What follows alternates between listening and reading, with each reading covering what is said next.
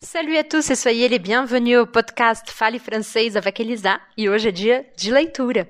E para a gente começar a leitura de hoje, eu vou ler alguns trechos, na verdade. Não, acho que eu não vou ler o livro inteiro porque ele é muito grande, senão a gente demoraria meses. Mas eu vou ler trechos de um livro que marcou muito é, a minha paixão pela leitura e pela literatura. O livro se chama Un barrage contre le Pacifique, Un barrage contre le Pacifique, e a autora é Marguerite Duras. Marguerite Duras. Você inclusive encontra filme deste livro. Então eu vou ler o começo desse livro, ok?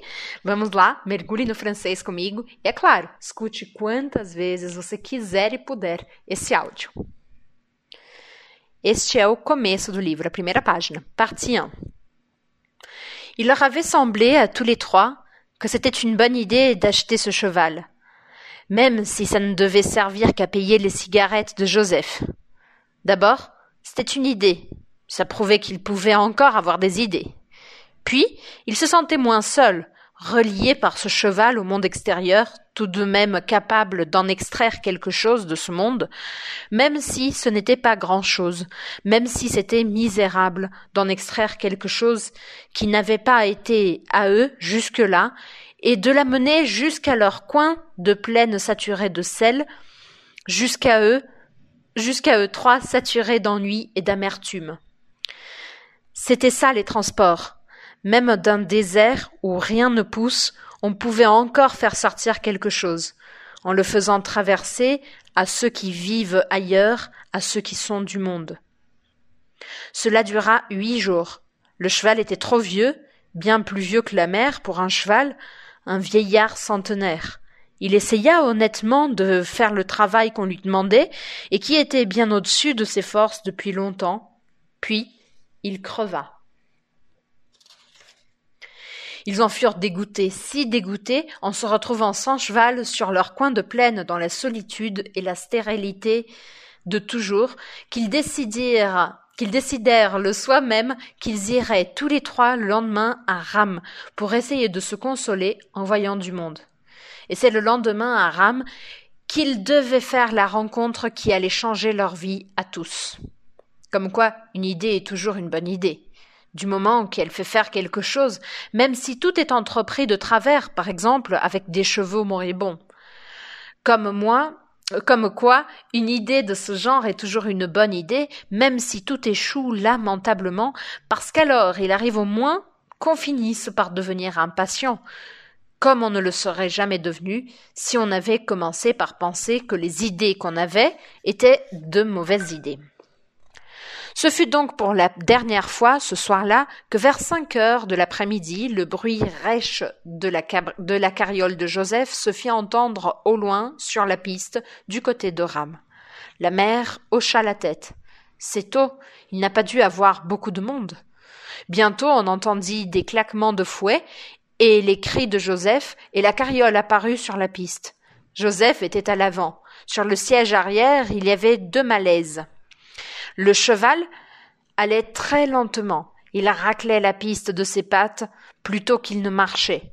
Joseph le fouettait, mais il aurait pu aussi bien fouetter la piste, elle n'aurait pas été elle n'aurait pas été plus insensible. Joseph s'arrêta à la hauteur du bungalow. Les femmes descendirent et continuèrent leur chemin à pied vers Cam. Joseph sauta de la carriole, prit le cheval par la bride, quitta la piste et tourna dans le petit chemin qui menait au bungalow. La mère l'attendait sur le terre-plein, devant la véranda. Il n'avance plus du tout, dit Joseph. Suzanne était assise sous le bungalow, le dos contre le pilotis. Elle se leva et s'approcha du terre-plein, sans toutefois sortir de l'ombre. Joseph commença à, à dételer le cheval. Il avait très chaud et des gouttes de sueur descendaient de dessous son casque sur ses joues. Une fois qu'il eut dételé, il s'écarta un peu plus du cheval et se mit à l'examiner. C'était la semaine précédente qu'il avait eu l'idée de ce service de transport pour essayer de gagner un peu, d'argent. Il avait acheté le tout, cheval, carriole et un harnachement pour deux cents francs. Mais le cheval était bien plus vieux qu'on aurait cru. Dès le premier jour, une fois dételé, il était allé se planter sur le talus du semis en face du bungalow, et il était resté là, des heures, la tête pendante. Il, il broutait bien de temps en temps, mais distraitement, comme s'il s'était juré en réalité de ne plus jamais brouter, et qu'il l'oubliait seulement par instant. On ne savait pas si sa vieillesse mise à part, ce qu'il pouvait bien avoir. La, veille, Joseph lui avait apporté du pain, de riz, du pain de riz et quelques morceaux de sucre pour essayer de lui ouvrir l'appétit, mais après avoir flairé, il était retourné à la contemplation extatique des jeunes semis de riz. Sans doute, de toute son existence passée à traîner des billes de loupe de la forêt jusqu'à la plaine, n'avait-il jamais mangé autre chose que l'herbe desséchée et jaunie des terrains défrichés, et au point où il en était, n'avait-il plus le goût d'autre nourriture Joseph allait vers lui et lui caressait le col. Mange gueulait Joseph. Mange Le cheval ne mangeait pas. Joseph avait commencé à dire qu'il était peut-être tuberculeux. La mère disait que non, qu'il était comme elle, qu'il en avait assez de vivre et qu'il préférait se laisser crever. Pourtant, jusqu'à ce jour-là, non seulement il avait pu faire l'aller-retour entre Banté et le bungalow, mais le soir dételé, il s'était dirigé vers, il s'était dirigé seul vers le talus de semis, tant bien que mal, mais seul. Aujourd'hui, non. Il restait là, sur le terre-plein, devant Joseph. De temps en temps, il vacillait légèrement. Merde, dit Joseph, il ne veut même plus y aller. La mère, à son tour, s'approcha. Elle était pieds nus et portait un grand chapeau de paille qui lui arrivait à hauteur des sourcils. Une mince natte de cheveux gris, retenue par une rondelle de chambre à air, lui pendait dans le dos. La robe grenat, taillée dans un pagne indigène, était large, sans manches, et usée à l'endroit des seins, qui étaient bas, mais encore charnus, et visiblement libres sous la robe. Je t'avais dit de ne pas l'acheter. Deux cents francs pour ce cheval à moitié crevé, et cette carriole qui ne tient pas debout. Si tu ne la fermes pas, je te fous le camp, dit Joseph. Suzanne sortit du dessous le bungalow et s'approcha à son tour du cheval. Elle aussi portait un chapeau de paille, d'où sortaient quelques mèches d'un châtain roux. Elle était pieds nus, comme Joseph et la mère, avec un pantalon noir qui lui arrivait au-dessous du genou et une blouse bleue sans manches. Si tu fous le camp, t'auras raison, dit Suzanne. Je te demande pas ton avis, dit Joseph. Moi, je te le donne. La mère s'élança vers sa fille et essaya de la gifler. Suzanne l'esquiva et retourna se réfugier dans l'ombre sous le bungalow. La mère se mit à geindre. Le cheval semblait maintenant avoir les pattes de derrière à demi paralysées. Il n'avançait pas. Joseph lâcha le, licol avec lequel il essayait de l'entraîner et le poussa par le train arrière. Le cheval avança par secousses toujours vacillant jusqu'au talus. Une fois là, il s'arrêta et enfouit ses naseaux dans le verre tendre du semis. Joseph, la mère et Suzanne s'immobilisèrent, tournés vers lui, pleins d'espoir. Mais non. Il se caressa les naseaux au semis une fois, encore une fois, il releva un peu la tête, puis la laissa pendre immobile, pesante, au bout de ce long cou, ses grosses lèvres au ras des pointes d'herbe. Joseph hésita, pivota sur lui-même, alluma une cigarette et revint vers la carriole. Il mit les harnais, il mit les harnais en tas sur la banquette avant et la tira jusque sous le bungalow. D'habitude, il la laissait près de l'escalier, mais ce soir-là, il la remisa bien au fond entre les pilotis centraux. Après quoi, il parut réfléchir à ce qu'il allait pouvoir faire, il se retourna encore une fois vers le cheval, puis se dirigea vers la remise. Il eut l'air d'apercevoir alors sa sœur, qui était revenue s'asseoir contre son pilotis. Qu'est-ce que tu fous là? Fait chaud? dit Suzanne. Il fait chaud pour tout le monde. Il pénétra dans la remise, sortit le sac de carbure et en versa dans une boîte de fer blanc. Puis il alla remettre le sac dans la remise, revint, à la boîte et se mit à écraser le carbure entre ses doigts. Il huma l'air et dit C'est les biches qui puent. Faudra les balancer. Je ne comprends pas comment tu peux rester là. Ça pue moins que ton carbure. Il se releva se dirigea encore une fois vers la remise, la boîte de carburant à la main, puis il changea d'avis, revint vers la carriole et lui assena, et lui assena un coup de pied dans les roues. Après quoi, il remonta d'un pas décidé l'escalier du bungalow. La mère avait repris son sarclage. C'était la troisième fois qu'elle plantait des canas rouges sur le talus qui bordait le terre-plein. La sécheresse les faisait régulièrement crever, mais elle s'obstinait. Devant elle, le caporal Binet le talus après l'avoir arrosé. Il devenait de plus en plus sourd, et elle était obligée de hurler de plus en plus fort pour lui donner des ordres. Peu avant le pont, vers la piste, la femme du caporal et sa fille pêchaient dans un marigot. Il y avait, bien une heure qu'elles étaient accroupies dans la boue en train de pêcher. Il y avait bien trois ans qu'on mangeait du poisson, toujours le même, celui qu'elles avaient pêché chaque soir dans la même mare avant le pont. Sous le bungalow, on était relativement tranquille. Joseph avait laissé la remise ouverte et un air frais en arrivait, tout empreint de l'odeur des biches.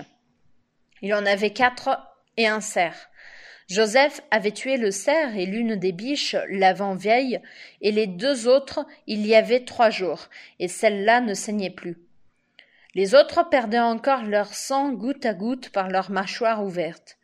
Joseph chassait souvent, parfois une nuit sur deux. La mère l'engueulait parce qu'il gâchait ses balles, il gâchait des balles à tuer des biches qu'on jetait dans le rack au bout de trois jours. Mais Joseph ne pouvait pas se résigner à revenir bredouille de la forêt. Et on faisait toujours comme si on mangeait des biches, on les accrochait toujours sous le bungalow et on attendait qu'elles pourrissent avant de les jeter dans le rack. Tout le monde était dégoûté d'en manger. Depuis quelque temps, on mangeait plus volontiers des échassiers à chair noire que Joseph tuait à l'embouchure du rack dans les grands marécages salés qui bordaient la concession du côté de la mer. Suzanne attendait que Joseph vienne la chercher pour aller se baigner. Elle ne voulait pas sortir la première de dessous le bungalow. Il valait mieux l'attendre. Quand elle était avec lui, la mère criait moins. Joseph descendit. Viens en vitesse, j'attends pas. Suzanne monta en courant, passait son maillot. Elle n'avait pas fini que la mère qui l'avait vue monter criait déjà. Elle ne criait pas pour mieux faire l'entendre des choses qu'elle aurait voulu qu'on comprenne. Elle gueulait à la cantonade n'importe quoi, des choses sans rapport avec ce qui se passait dans le même moment. Quand Suzanne redescendit du bungalow, elle trouva Joseph indifférent aux cris de la mère, à nouveau aux prises avec le cheval.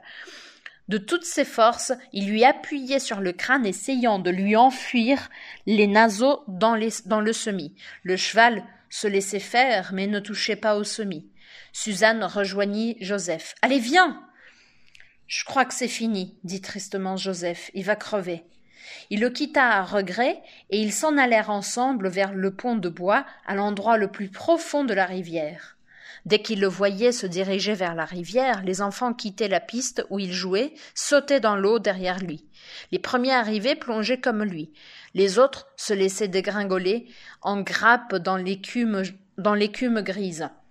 Joseph avait l'habitude de jouer avec eux. Il les juchait sur les épaules, leur faisait faire des cabrioles et parfois en laissait un s'accrocher à son cou et lui faisait redescendre ainsi, extasié, le fil de l'eau, jusqu'aux abords du village au-delà du pont. Mais aujourd'hui, il n'avait pas envie de jouer. Dans l'espace profond et étroit, il tournait et retournait sur lui-même comme un poisson dans un bocal. Dominant l'eau de la berge, le cheval n'avait pas fait plus léger mouvement sur le sol pierreux, tout le soleil, sur, le sol pierreux, sous le soleil, il avait l'apparence fermée d'une chose. Je ne sais pas ce qu'il a, dit Joseph, mais il va crever, c'est sûr. Il replongeait, suivi par les enfants. Suzanne ne nageait pas aussi bien que lui. De temps en temps, elle sortait de l'eau, s'asseyait sur la berge et regardait la piste qui donnait d'un côté vers Ram, de l'autre vers Cam, et beaucoup plus loin vers la ville, la plus grande ville de la colonie, la capitale, qui se trouvait à huit cents kilomètres de là. Le jour viendrait où une automobile s'arrêterait enfin devant le bungalow. Un homme ou une femme en descendrait pour demander un renseignement ou une aide quelconque à Joseph ou à elle. Elle ne voyait pas très bien quel genre de renseignement on pourrait leur demander.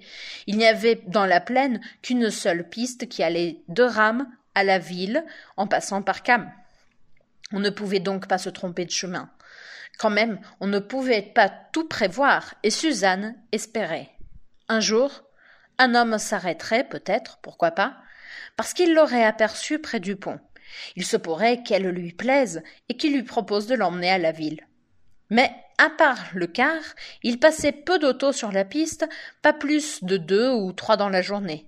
C'étaient toujours les mêmes autos de chasseurs qui allaient jusqu'à Rame, à soixante kilomètres de là, et qu'on voyait quelques jours après repasser en sens inverse. Elle passait à toute vitesse en klaxonnant sans arrêt pour chasser les enfants de la piste. Longtemps, avant de les voir surgir dans un nuage de poussière, on entendait leurs klaxons. Leurs klaxons sourds et puissants dans la forêt.